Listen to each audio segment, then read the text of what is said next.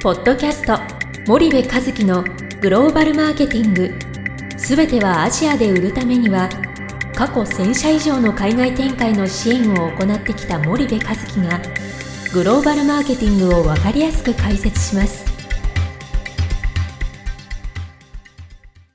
こんにちはナビゲーターの東忠夫です。こんにちは森部和樹です。じゃあ森部さんあの前回に引き続きなんですけども、はいはい。あのまあ森部さん最近ポッドキャストじゃなくてだけじゃなくて YouTube, YouTube の方にも、はいはいはい。あの手を伸ばしているというえ噂がはい。ありますけど、はい。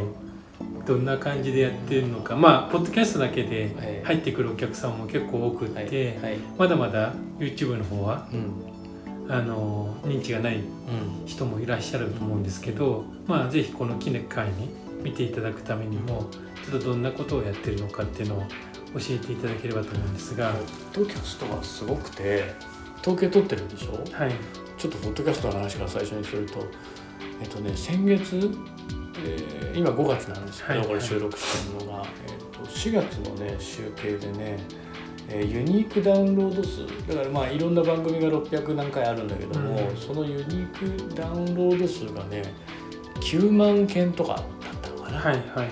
でユニークビジター数が、えー3万5千人とかね、うん。なんかそんなあー感じだったんですよ。だからびっくりしてこんなマニアックな番組聞いてるんだなと思ってねあのちょっと桁がね結構倍3倍ぐらいのあれで増えてきてるっていうのがポッドキャストで、まあ、大変嬉しい限りであのぜひこれからもリスナーの皆さんに聞いてもらいたいなと思ってますというのがポッドキャストね。で YouTube がねえっ、とこれ試験的に始めたのは結構前なんですよね、はい。2年ぐらい前だと思うんですよ。23年前に試験的に始めて120番組ぐらい上げたのかな、うん。で試験的に上げてなかなかやっぱりその教育番組をあの動画でやるっていうことの取り組みがそのなんだろうな広告収益考えてるんではないのでそんなにたくさんのアクセスはいらないんだけどどうなんだろうっていうことでこう手間もあるしね。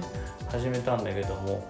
まああのやってみようっていうことでね今180番組ぐらいまで行ってるのかな。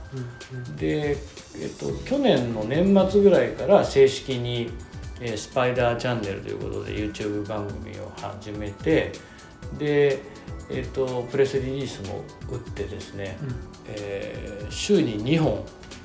えー担当者と一緒に収録をしてですね、うん。配信をしてあのチャンネル登録者数が全然伸びなくてですね はいはい。再生回数もなかなかヒカキンのようにはならないんですけれども、ぜひポッドキャストのリスナーさんにあのチャンネル登録をしていただければですね大変嬉しく思いますのであのポッドキャストってどっちかっていうとこういう感じでなんだろうゆるーく喋ってますけどもはい。スパイダーチャンネルの方は講義みたいな感じが多いかな。そうですね、はい。でねあとね現地視察みたいなことやってて例えばこの間だとミャンマーのね中間層のね低所得者層のオタク訪問みたいなこととか TT 訪問みたいなうん。意外にそれの動画の伸びが良かったんであのお勉強形式よりも現地あの訪問の方が視察の方がいいのかなっていうような印象を受けてますけどまうん。あちょっとあのなんだろう継続がこそ力なりだっけ？石の上にも3年だっけ、はい。はい。いう言葉もあるのであの引き続きやっていきたいと思いますけど今年中にチャンネル登録者数3000にしたいんですけどはい。まだまだ遠く及ばないので、うん。ちょっとぜひ皆さんチャンネル登録お願いします。ってすっごい長い宣伝になっちゃいましたけどよろしくお願いします。はい、じゃああのじゃあちょっと切り替えてポッドキャストの方に戻りたいと思いますけども、まあ、前回 MT と TT に、まあ、分かれていて TT の方だとあの、まあ、比較的現地に法人があって工場もあって、TT をどうやって攻略するかみたいなうん。ご相談内容が多いということだったんですけども、まあ、その際に例えばじゃあ具体的にどんなことをあのお客さんから依頼されて実施するのかっていうのはちょっと、まあ思い描けない最終ゴールは多分皆さん分かると思うんですけど、その多分中間のプロセスというか、まあ、我々にできることっていうのが、うまあ、思い描けないあのリスナーさんもいらっしゃると思うので、まあ、やるかやらないかは別にしてどんなことがやってるんですよみたいなのをご紹介いただければと思うんですけど。なるほどなるほど。はい、えっ、とまずあれですよね。えっ、とその輸出でやるんじゃなくてもう現地で生産してて、はいね。現地でまあそこそこ売ってて、はい。でそれをさらに伸ばすっていうパターンですよね。うんあのねまあじゃあ一旦その輸出は忘れてそっちのフォーカスすると、まああの問い合わせの大半がね売り上げをもっと拡大させたいと、うん。シェアをもっと伸ばしたいっていうことでこう依頼をされるんですよ。うん。で基本的にはそのいいディストリビューターを紹介してもらえないかとか、はい。いいディストリビューターをどうやって捕まえていけばいいかとか、うん。どうやってチャンネルを作ったらいいかみたいな、まあ、あの相談が多いんですはいよね。はい。で10年やってるところもあれば20年やってるところもあれば、うん。それでもまだちょっとそんなに多くのインパクトを市場に与えられてなくて、うん。ステージも変わったからこれからどんどん変えていきたいみたいな。うん。でそういうところでこうやるときにまずそのディストリビューターを探すとかうんぬんの前にねはい。我々必ずその皆さんにこうご提案してるのがその各社の現状の販売チャンネルの診断。うんこれをね、もう絶対あのやりましょうって話をしてるんですよ。でもう一つがね主要競合の販売チャンネルの可視化。こうん。の2つをしっかりやろうと。これがないとうん。その売り上げを拡大させるために必要な販売チャンネルのあるべき姿みたいなものって見えてこないんですよね。うんだって今自分たちのチャンネルがねどういう状態ではい。それが競合と比較してどういうふうにこう長けててどういうふうに劣ってるのかみたいなことがわからないとはい。その競合との差異を埋めるなんていうことはできないじゃないですか。うん。で自分たちのチャンネルがどういうレベル感に今あるのかっていう基準値がないとはい。じゃあ何をどこまでチャンネル力を伸ばしたらいいのっていうことは全く分かんないですよね。だって基準がないからね。うんで意外に現地で長いことやってる現地法人の人たちもね過去そこの法人の担当者とか、まあ、いわゆる社長さんってはい。めちゃめちゃ変わってるんですよ。10年で3人4人5人変わってるわけですよね。うん。20年とかっつったらもう一番最初誰か分かんないみたいなね。はいはい。でそうなってくるとしっかりノウハウが引き継げてないなんていうケースってざらにあって。うん。で今更そんな調査とかね診断みたいなこと必要なの？みたいな頭になってるケースってまあものすごいあるんですよ。はいはい。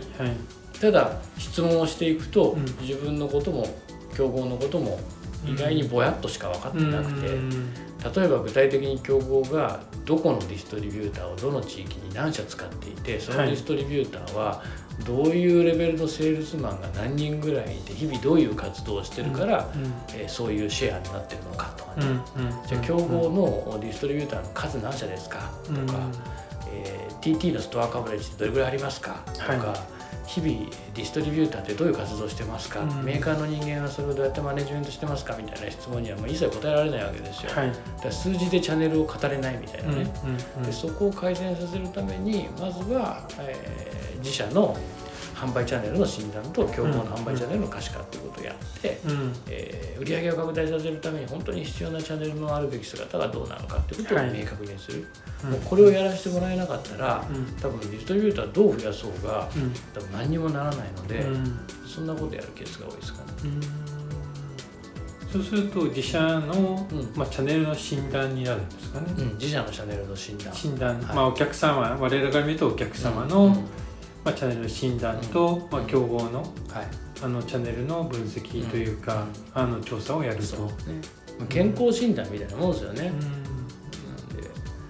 で。でそれをやることによって、うん。具体的にどどんなことが分かるかっていうのはちょっともう一度うん。詳しく教えていただきたいんですが、まず販売チャンネルのその診断自社のその販売チャンネルの診断をすることによって、はい、その自分たちのうん。そのディストリビューションチャンネルのそのレベル感っていうんですかね、うんその自分たちの販売チャンネルのレベルがどういう位置にあるのかうんっていうことがまず分かるんですよね。はいでそれが一つの基準じゃないですか。はいでその基準を、えー主要競合と比べて初めて、えーいいとか悪いとかっていう比較ができるわけで、うんでその主要競合の販売チャンネルの可視化っていうのはまさにそれをやるためのものではい。自分たちの例えば、えーチャンネルのね配下力を100とした場合に、うんうん。